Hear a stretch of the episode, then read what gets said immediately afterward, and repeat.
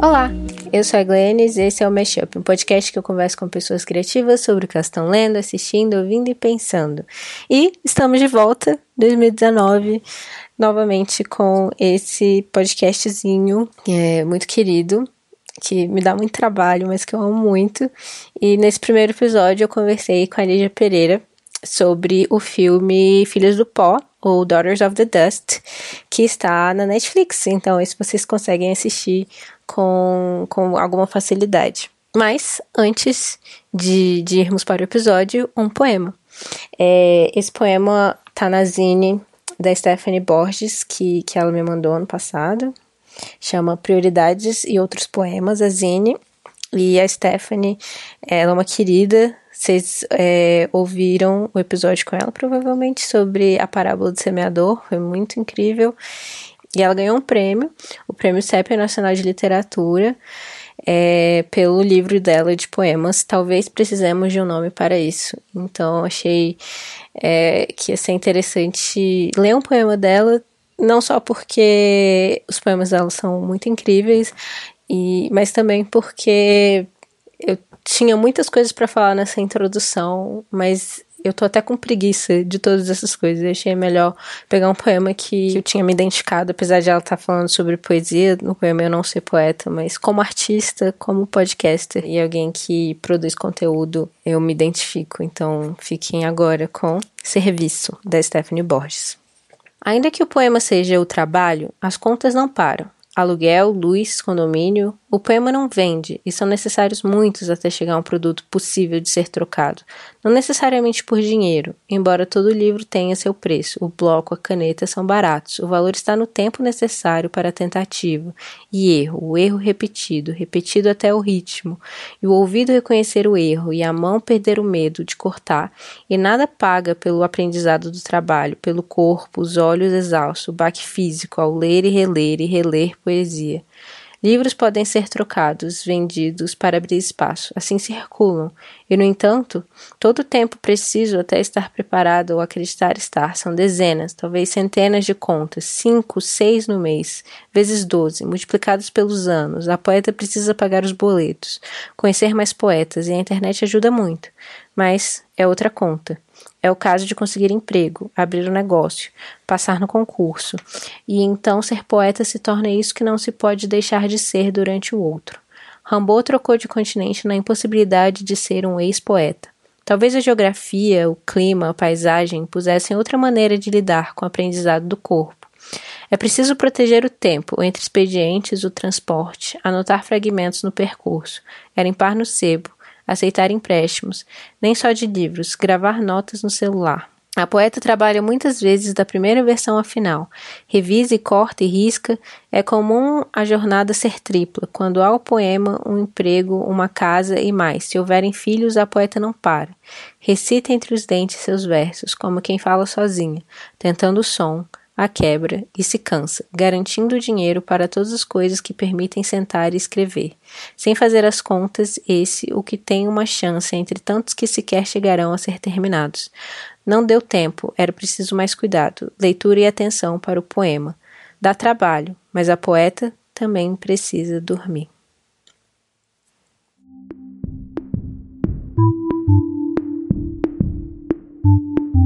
E aqui hoje no Mashup a gente está com a Lígia Pereira, que é mestranda na USP. Ela está estudando é, cinema feito por mulheres negras brasileiras, né? E ela é, é cineasta também. Olá, gente, tudo bom? Tem alguma coisa para acrescentar? Quer falar um pouquinho sobre a sua pesquisa, sobre o seu filme? Bom, a minha pesquisa eu tenho estudado, chama Mulheres Negras que Fazem Audiovisual, a, é, o objetivo é traçar um estudo sobre a formação do olhar cinematográfico de algumas diretoras brasileiras, né, diretoras negras. É, o que elas têm feito, onde isso se, onde isso se localiza no mundo, onde, se, onde isso se localiza com cinema feito na diáspora por outras mulheres negras, né? Como que vem, como que temas ligados a a negritude experiências negras surgem nesses filmes, como eles são tratados, assim. Um pouco nesse caminho, assim. E o, o, eu dirigi um documentário que chama CEP 05300, Ele tem na internet, assim, é fácil de achar. É um documentário sobre aborto, que fala sobre a história de quatro mulheres que, em diferentes momentos da vida, decidiram fazer um aborto. É, vou colocar o link na descrição do, do episódio. Ah, legal. Pra todo mundo poder assistir. E acho que a sua pesquisa tem bastante a ver, né, com o filme que a gente vai falar hoje, que é o Daughters of Dust, da Julie Dash. Que apesar de não ser brasileiro, ele tem. Ele conversa, né, com isso de, de ser uma diretora afro-americana, da diáspora, e trazer questões de ancestralidade e tal, né? Sim, é, uma coisa que eu descobri depois que eu vi o filme, né, que eu fui pesquisar, esse foi o primeiro longa-metragem dirigido por uma mulher afro-americana a entrar no circuito comercial. Ele é de 91, né? Sim. Então, lembrou um pouco a história da própria Adélia Sampaio, né? É, eu pensei nisso também, porque é, a Lígia escreveu pro Verberenas, é, foi assim, inclusive, que a gente se conheceu, né? A Francine Barbosa te indicou para escrever lá no site com a gente. E aí, seu primeiro texto foi sobre ser uma espectadora de televisão negra assistindo televisão brasileira, né, nos anos 90, 2000. E o seu segundo texto foi sobre a Adélia Sampaio. E ela dirigiu o primeiro filme dirigido por uma mulher negra no Brasil a entrar no, no, no circuito comercial. Achei que foi um, um, ciclo legal, assim, de trazer agora o filme da Julie Dash. É, você pode falar um pouquinho sobre o que é a história do filme? O Daughters of the Dust foi traduzido como Filhas do Pó, né, no Brasil. Ele está na Netflix desde 2017, então é um filme fácil até de achar. E ele conta a história de uma família que vive numa comunidade gulã, numa ilha no sul dos Estados Unidos. E aí parte essa, essa, o filme se passa em 1902, né? E parte dessa família é, vai migrar para o norte dos Estados Unidos, né? E aí, bom, o filme tem uma estrutura, assim, multilinear, não tem... foge muito dos padrões é, hollywoodianos, padrões que a gente está acostumado, assim, de, de narrativa cronológica, né? Mas ele é narrado por uma menina que ela tá para nascer, é, ela, ela vai ser filha de uma das mulheres dessa família, uma mulher que foi estuprada. E aí, bom, tem toda a coisa de que ela, ela essa relação entre a vida é, espiritual e a vida carnal, é, entre os antepassados e as pessoas que estão vivas, tudo isso se mescla assim, né? Acho que o mais interessante, o que salta os olhos assim do filme, desde o começo, é essa temporalidade do próprio filme, né?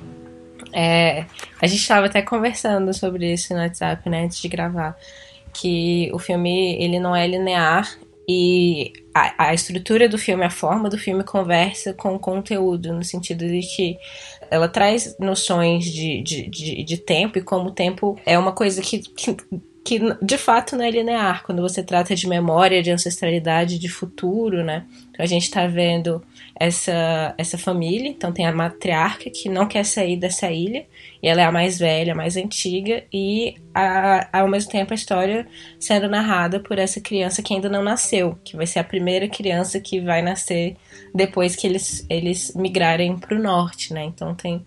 Eles estão é, falando ali de, de, de, como as coisas se repetem, como, como as nossas memórias nos mantêm ligados à, à terra ou a, a, certas experiências que você não necessariamente viveu, assim. E eu acho é, muito curioso, assim, porque a narração dessa menina é feita como se ela já tivesse vivido tudo aquilo, né? É tipo aquele narrador onisciente, onipresente. Então, além dela não ter nascido, ela já sabe de tudo que aconteceu, que vai acontecer, assim é um, baralhamento mesmo do tempo, né? Eu acho esse filme muito rico, assim. Ele é um filme, acho que para ser visto muitas vezes, porque ele traz muitos elementos da cultura é, afro-americana, que eu, acho, eu entendo também como uma cultura da diáspora africana, né? não numa dinâmica que não aconteceu só nos Estados Unidos, mas também em outros países da América, né? Onde teve colonização, teve escravização que é dessa reorganização de uma cultura de origem africana no conflito com a cultura ocidental também, né? Porque isso é um, é um elemento importante, né? Você tem a figura da, da Nana, da Nana Pazetti, que o tempo inteiro ela tenta manter a identidade gulã, né? Uma identidade de uma identidade negra da cultura africana. E aí você já tem algum, algum, algumas personagens que vêm com uma influência muito forte do cristianismo e recusam a, a forma de pensar e a forma de, de viver que a Nana e os antepassados tinham, né? É bem interessante, assim. É, é, tem esse conflito, né, entre o cristianismo e a, a Nana que, que tem uma, uma tradição mais africana caribenha, assim. E também tem no meio, tem o, o, Eu esqueci o nome dele agora, mas tem um que é, é muçulmano, né? Então ele faz. É, ele faz aquelas orações do Islãs e tal. E aí eu fico pensando assim, como eu, eu recentemente fui ao cinema com a minha mãe com uma amiga dela que é muito católica. E aí é engraçado quando a gente fala é, das, de certas escolhas, assim, e, e, elas conversam às vezes como se o jeito como elas acham certo fosse a única forma possível de viver, assim. E às vezes não, não conseguem ver, tipo, diferentes escolhas e diferentes formas de vida como válidas também. E aí eu fiquei pensando nisso, assistindo esse filme, tipo, existe é, uma forma mais harmoniosa, assim, de, de, de, elas encontrarem, de conviver, assim. Só que aí tem um conflito de geração e, e um conflito religioso misturado também com essa questão de, de, de ancestralidade, né? É, é engraçado que, que, a Nana é, é, é, mais conservadora no sentido de vamos manter nossas origens. Aí a filha é mais conservadora no sentido de ser muito cristã. E aí tem mom esses momentos de, de embate, assim. Mas eu acho que, no final das contas, a Nana não queria obrigar ninguém a, tipo, ficar com ela. Ela queria só poder ficar sem que as pessoas enchessem o saco dela, assim.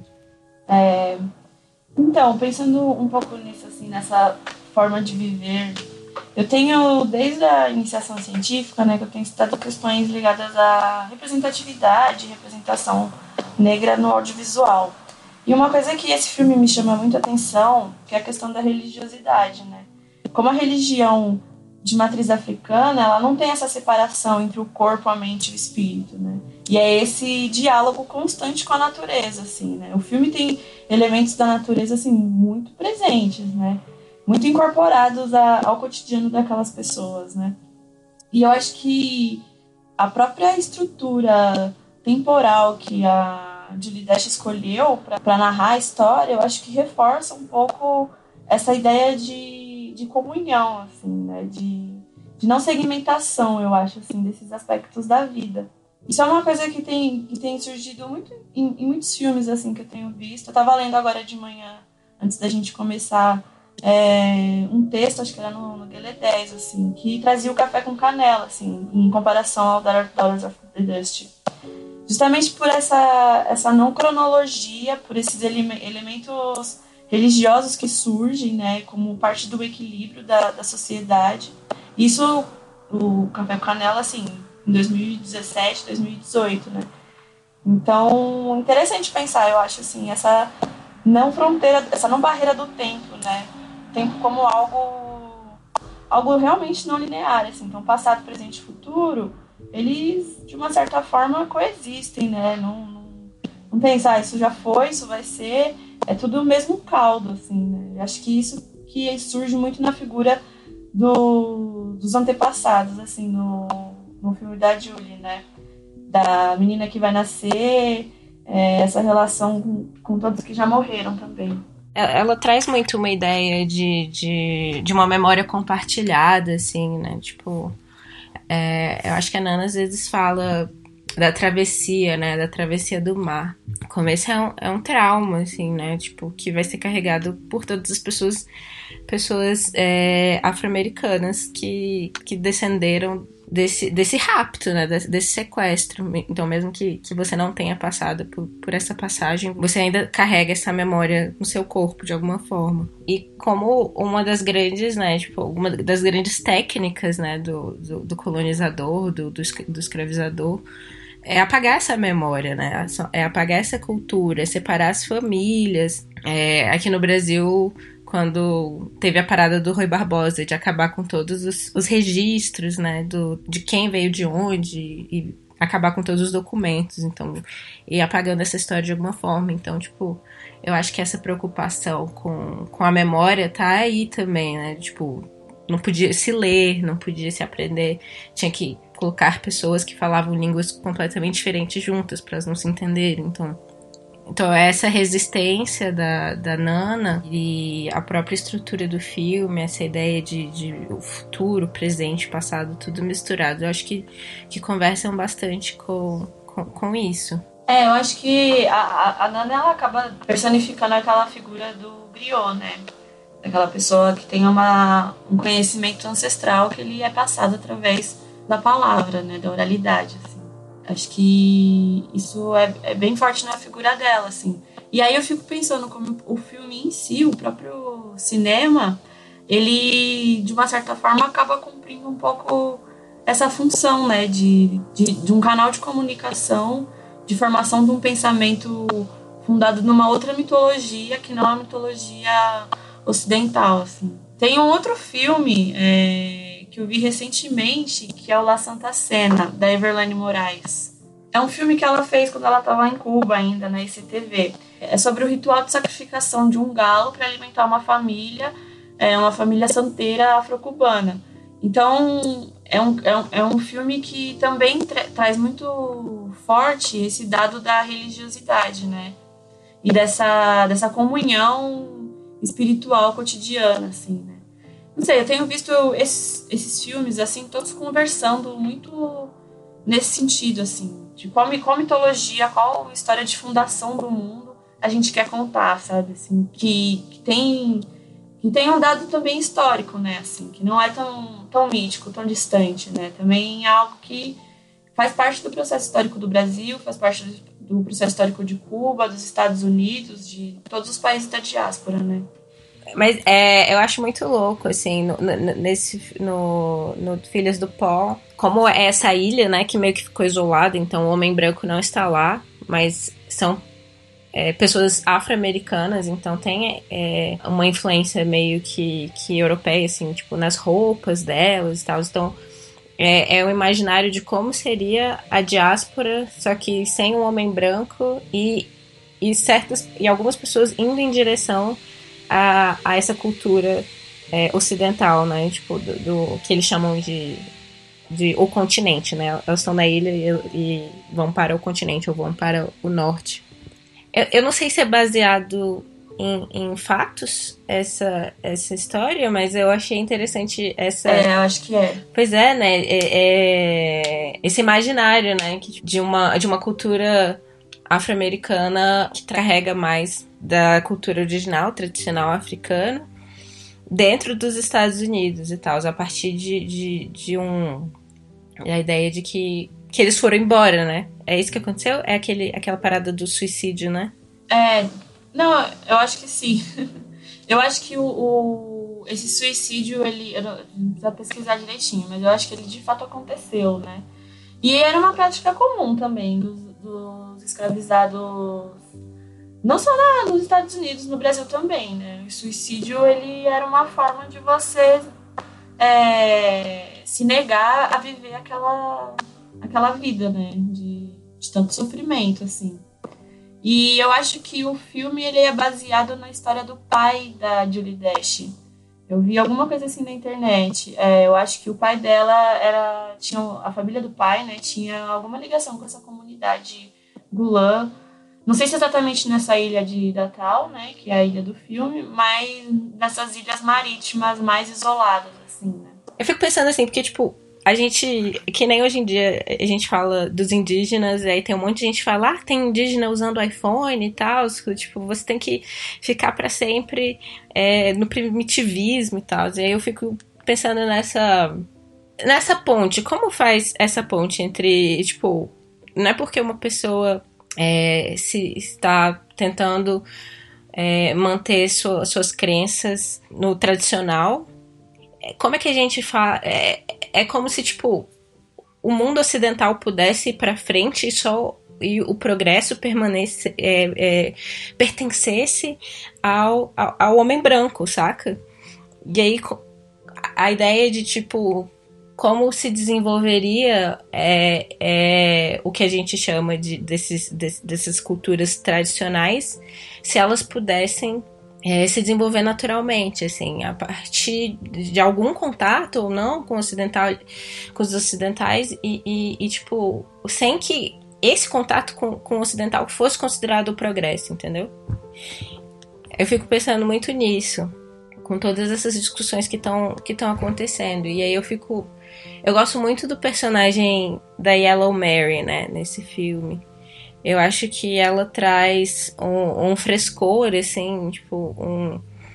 É, a personagem. Ela tava no norte, tá voltando, e depois ela vai é, para Nova Scotia, no Canadá. Eu acho que é essa a ideia. E, e eu acho que ela traz um, um, uma forma de viver bastante avançada e ao mesmo tempo ela tem essa preocupação ainda com, com, com as raízes dela e tal.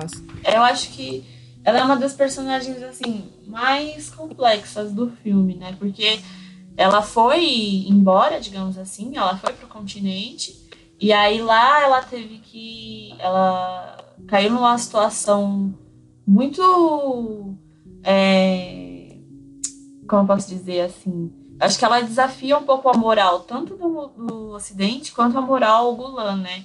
Porque ela vai pro esse Ocidente, ela depois de um estupro, ela acaba caindo na prostituição.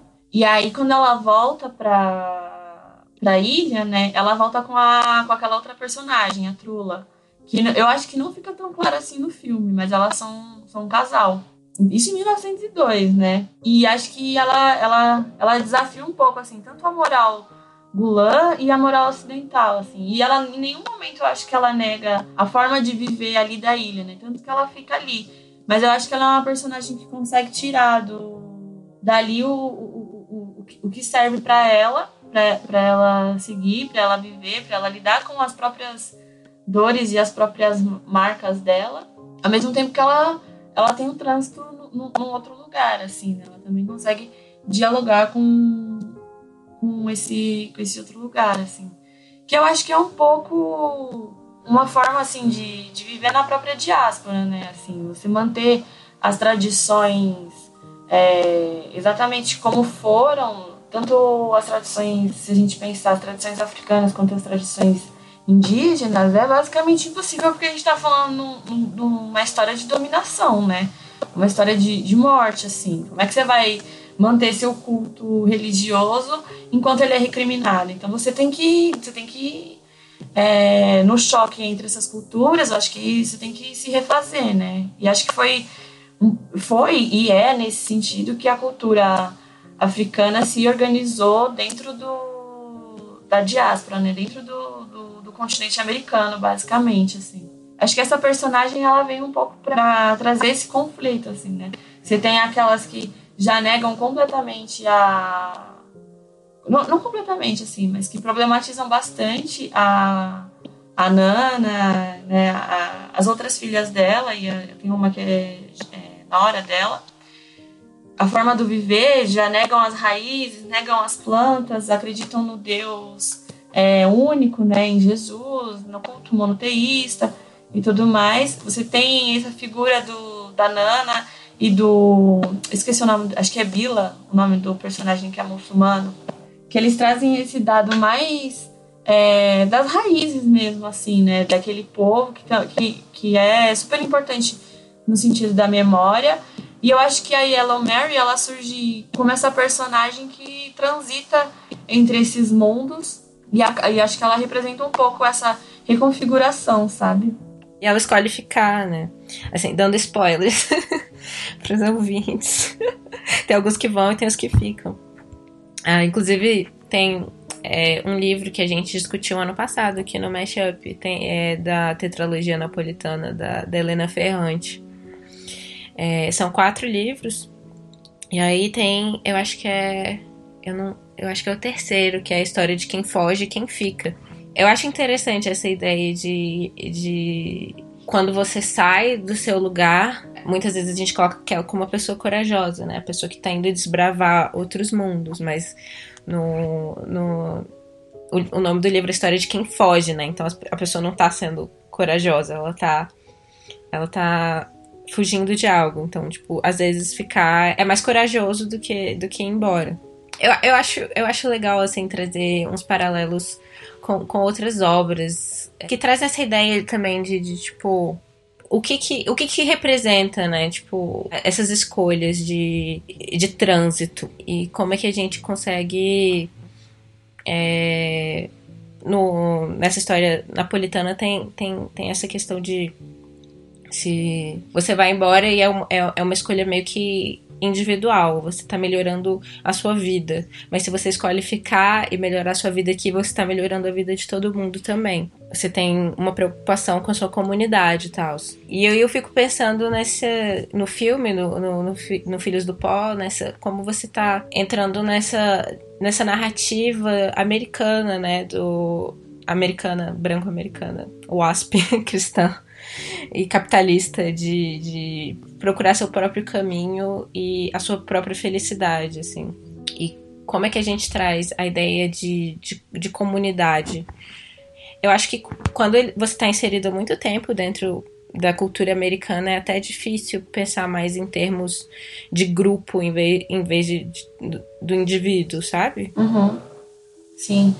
É, eu acho que a insistência, por exemplo, da Nana no filme é um, muito nesse sentido, assim, né? No fortalecimento comunitário, porque ali eles estão. É uma família, né? Que vive junto, que tem toda aquela. uma relação com a natureza, assim, de, de troca. Não é, não é o que a gente conhece hoje de fazer para sobrar e para vender, é para a própria alimentação deles, né? alimentação tanto do corpo quanto da alma, né? Do espírito. Eu acho que ela, ela cumpre muito isso de querer manter a família unida ali, nesse sentido da comunidade, né? E aí eu acho interessante a outra personagem que é que tá grávida, a Eula, se eu não me engano, esse é o nome dela, que ela ela traz isso, né, assim, no filme, né? Ela se recusa também a ir embora da, da ilha. Ela fica ali para ter a filha dela e constituir a família dela. E ela problematiza, né, que no, as pessoas estão indo para o norte é, em busca de, enfim, descobrirem outros caminhos, sendo que esse, esse lugar pode ser também muito violento, né? Pode também fazer muito mal para a alma e para a vida, para o cotidiano, para o corpo, para a mente, para tudo. E aí acho que tem esses personagens no filme também que decidem ficar, assim. Eu acho que questão de personagens desse filme é muito interessante, assim, porque eles são múltiplos, eles são, de uma certa forma, é, cada um tem uma complexidade, assim, interessante. E é, e é muito bacana uma produção que tenha tantos personagens negros diferentes, né, com cabeças diferentes, assim. Acho que isso é algo que, que precisa ser também mencionado sobre o filme, sabe? Total, total é, trazendo, quando você traz diversas experiências, né, você é aquela coisa, você não está contando mais uma história única, como a Chimamanda traz no, na palestra dela, né? Você está trazendo humanidade, né? Complexidade, diversas possibilidades de ser. É bem interessante. E eu acho que a forma como eu fiquei sabendo desse filme originalmente foi quando eu assisti o o filme do Lemonade, da Beyoncé, na real. Tem várias referências. É, eu acho que eu assisti ao filme da Beyoncé e aí eu, tipo, não peguei as referências, né? Logo quando assisti, porque eu não tinha visto o filme antes.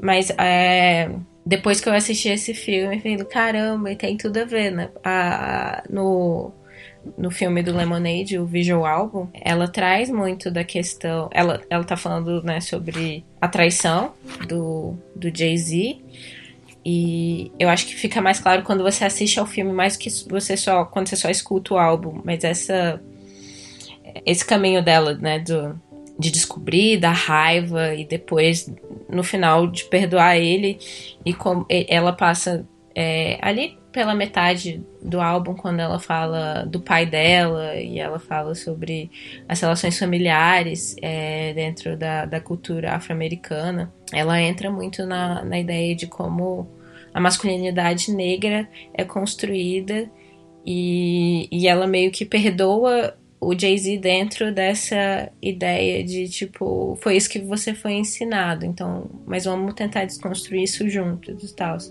De, de como é, o homem negro é, pode machucar a mulher negra, assim, né? Tem, ela coloca um pedaço do no discurso, acho que do Malcolm X, que ele fala de como a pessoa mais maltratada e mais negligenciada nos Estados Unidos é a mulher negra. E aí essa, essa ideia, de novo, de uma memória compartilhada e um trauma compartilhado que tem no, no, no Filhas do Pó, que ela traz pro álbum.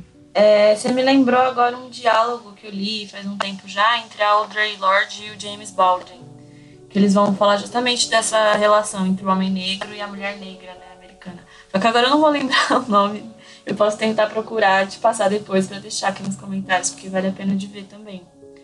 É, mas uma outra coisa que você me falou do Lemonade que surgiu, né, que também surgiu aqui nas pesquisas que eu fiz, é, e, e, acho que a gente não falou do filme, é, falou assim, é, um pouco por, por cima, mas é a questão da irmandade negra, né, das mulheres negras, assim, isso é algo, é um, é um signo muito importante dentro do filme, né, tem vários momentos de, de, uma, de compartilhamento e de acolhimento de, de dores, assim, né? Eu acho que o que fica mais marcado é a questão do estupro da Eula, né?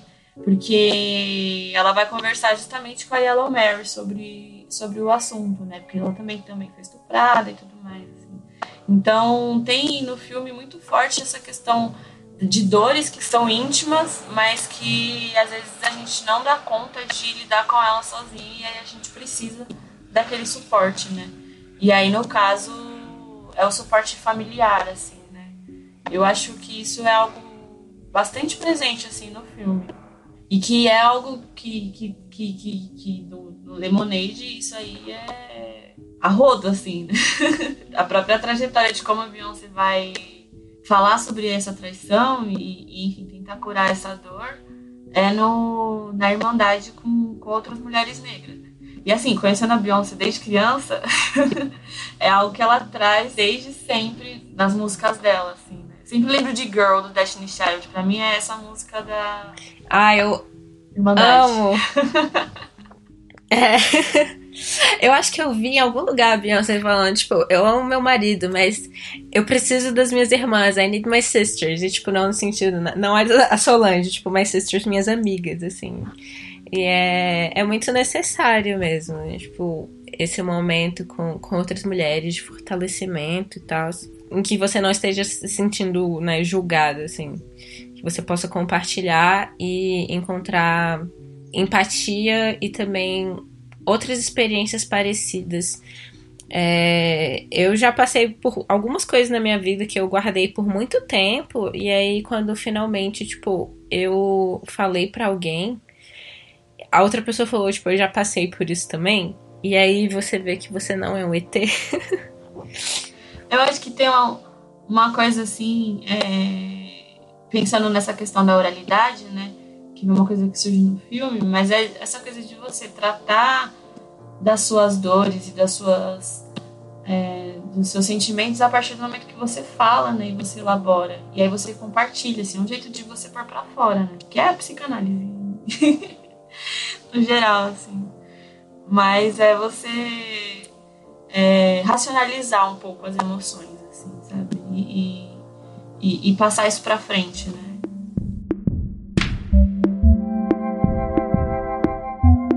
Você falou de como você conheceu o filme, é, eu queria falar também como eu conheci. Porque ele não, não é assim um filme que a gente ouve falar na faculdade, não é um filme que a gente ouve falar por aí, né? Mas foi com o texto da Bell Hooks, do The Oppositional Gaze. Porque depois eu fui até descobrir que a Bell Hooks escreveu um livro. Ai, não lembro o nome do outro autor.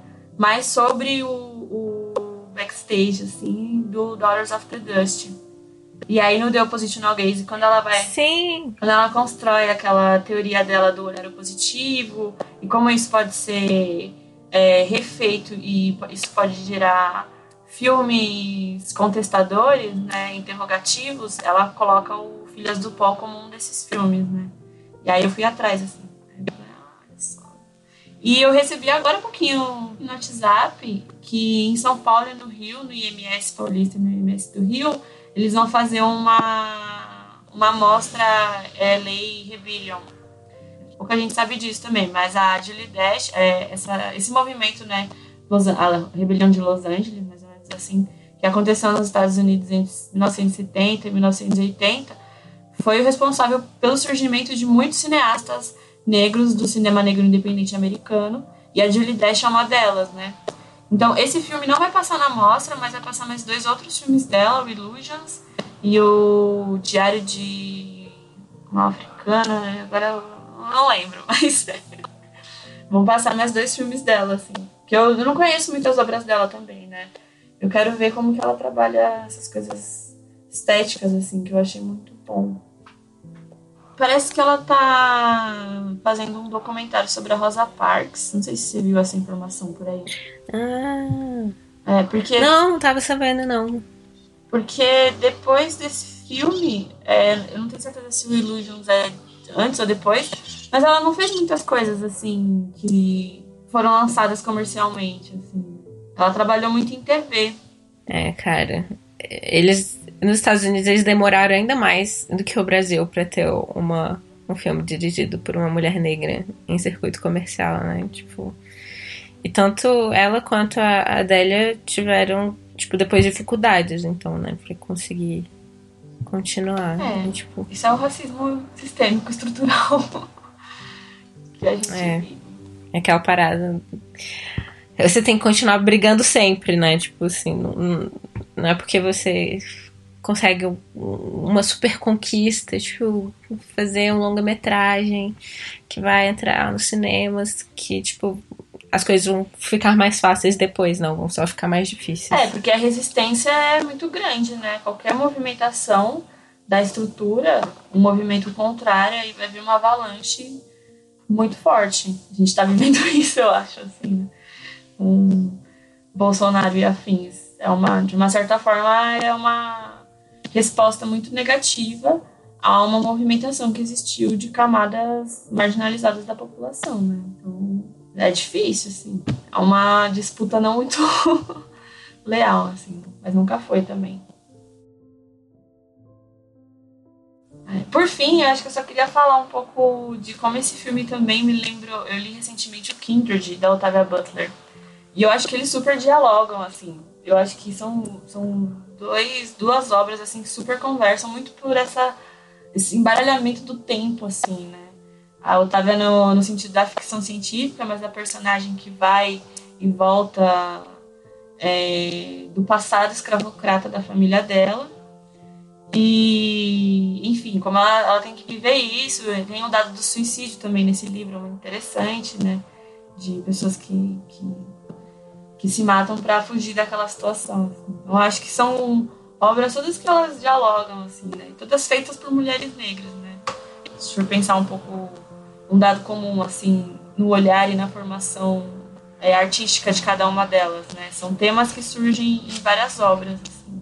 É, você tinha comentado mesmo de- comigo que o Kin- Kindred conversava bastante com, com o filme. Eu ainda não, eu ainda não li, mas eu vou ler. Eu só li o Parábola do Semeador até agora, da, da Octavia Butler. Eu quero muito ler o Parábola do Semeador agora. É muito bom. É, eu, é muito eu bom. ouvi o episódio de vocês aqui. E, e eu acho que ele traz um pouco dessa do, que a gente conversou, de como, como é que a gente segue em frente, assim, né? Se desenvolve e, e mantendo, assim, ainda os nossos conhecimentos mais tradicionais, tal, a nossa ancestralidade. Acho que ele traz um pouco disso. Eu gosto muito do personagem da, da Yellow Mary, né? Por conta disso. Tipo, como a gente segue em frente e, e se mantém leal, assim, de alguma forma, ao nosso passado. Mas é difícil. Eu acho difícil. É, eu acho que a gente precisa conhecer muita coisa ainda. assim. A gente, no geral, como sociedade, ainda é muito. conhece pouco outras formas de viver que não aquelas padrões, aquelas que são empurradas pra gente, né? Então, tem muito o que se ouvir e aprender e estar aberto, eu. Eu acho que a, a Bell Hooks tem algum texto que ele. Eu não sei se foi.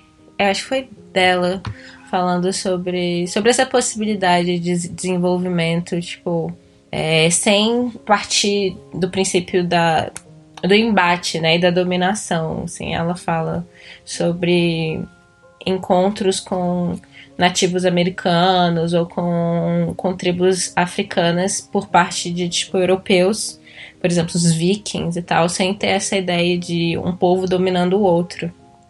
E eu sempre é, fico pensando, tipo, nessas possibilidades de, de uma forma diferente de, de ver o mundo e de, de ver esses encontros de culturas diferentes, em vez de combativo, como algo que pode construir junto e tal. E, é, um futuro utópico, né, a partir desses encontros e não dos encontros que a gente teve nesse mundo dominado, capitalista. E, e forma, formas de Enfim. se relacionar com o outro, com nós mesmos, né? tenho pensado muito sobre o tempo, assim. É, exatamente. A gente vive numa certa urgência de que tudo é para ontem, tudo é para agora, sendo que as coisas não operam exatamente assim. A gente não tem controle sobre o mundo, a gente não tem controle sobre o tempo das coisas, sobre as forças externas a nós, assim, né?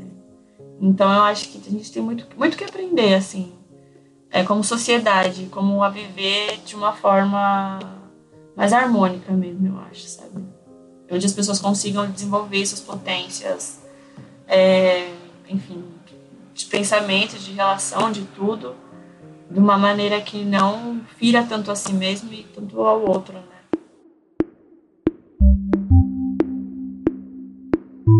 E para terminar, eu queria fazer duas perguntas para você. A primeira é o que que você está lendo, se você está lendo alguma coisa. É, então, a gente tá falando da Bell Hooks e eu estou lendo o Ensino no Transgredir dela, a Educação como Prática da Liberdade. Eu gosto muito de tudo que a Bell Hooks escreve, eu sou muito fã. Vou deixar aqui o meu pedido. Ah, ela é incrível. Se um dia ela vier pro Brasil, por favor, me chama. Eu queria conversar com essa mulher, assim. Eu gosto muito do jeito que ela escreve, do jeito como ela pensa, né? E nesse livro aqui ela vai falar muito sobre. Ah, ela é maravilhosa. É. Ela vai falar muito sobre como o conhecimento pode ser libertador, desde que ele esteja atrelado a uma prática libertadora também, né? Foi um livro que foi traduzido recentemente para o Brasil. É uma das poucas coisas dela traduzidas, eu acho, assim, de livros. E eu acho que vale super a pena, assim, ler qualquer coisinha dela. Sim, ela é incrível. Acho que eu compartilhei no Mashup, no, na página do Facebook do Mashup, tem tempo isso, uma, uma conversa que ela teve com a criadora de Transparent. Hum falando sobre Transparent. Da, é muito bom. Ela é muito maravilhosa. Tipo, falando também mesmo. Porque ela parece tão séria às vezes nos livros, assim, né? Tipo, rígida. E ela é super divertida e engraçada. E ela tem uma vozinha fininha, assim, você fica, gente. Já viu mais entrevistas dela. Ela, por exemplo, odiou o Lemonade, assim. Não sei se você já viu esse texto. ela cai. Não. Ela cai de pau no Lemonade, assim. Mas ela não gosta da Beyoncé, é. né? Ela fala mal, mal da Beyoncé. Tipo, é, sim. Tem, tem, Tudo bem. Tem, a gente pode fazer um, um, episódio só pra falar sobre isso, assim, que dá um pano pra manga, né? E a outra pergunta que eu tenho para fazer é qual é seu filme conforto? O filme que você assiste quando você precisa recarregar suas energias, quando você tá é, se sentindo meio deprimida, que você precisa de uma forcinha. Hum, então, eu não sei se eu tenho um filme conforto, assim. Que eu, eu, eu não costumo rever muito os filmes. Mas tem uma série que eu vejo sempre. Eu não sei se ela, se ela anima muito, mas que eu gosto muito, que é Grey's Anatomy. E aí é aquele. Ai, sim, é maravilhoso. Aquele momento que eu não quero pensar sobre nada, não quero. Só quero ver uma coisa melosa, assim, que tem tudo a ver comigo. Eu assisto Grey's Anatomy. Assim, sempre volto nos episódios, tipo, na 15 temporada, tudo em dia. Ah, massa. Perfeito, então. Então é isso, Lígia. Você quer deixar onde as pessoas te encontram? Alguma coisa? Olha, posso deixar, se quiser colocar meu Facebook, Instagram. Eu não costumo postar muito coisas relacionadas a, a isso. Assim, mas às vezes no Facebook eu compartilho o que eu escrevo, o que eu publico, mais algumas coisas. Assim. E posso deixar meu e-mail também. E-mail é sempre bom. Massa. Vou colocar seus textos pro Verberenos também. Então, é, esse é o primeiro episódio da segunda temporada do Mashup. Yay! Estamos de volta. E lembrem-se, agora o Mashup tem um Twitter próprio. Antes eu usava meu Twitter pessoal e tava bagunçado, e agora Eu criei um Twitter só pro Mashup. Eu não sei se isso vai dar certo, porque eu já tô com umas quatro contas de Twitter que eu tô dando conta. Então, vamos ver o que, que vai dar. É, sigam o Mashup no Instagram, no Facebook e me mandem e-mails e falem se vocês curtiram. E é isso aí. Até a próxima.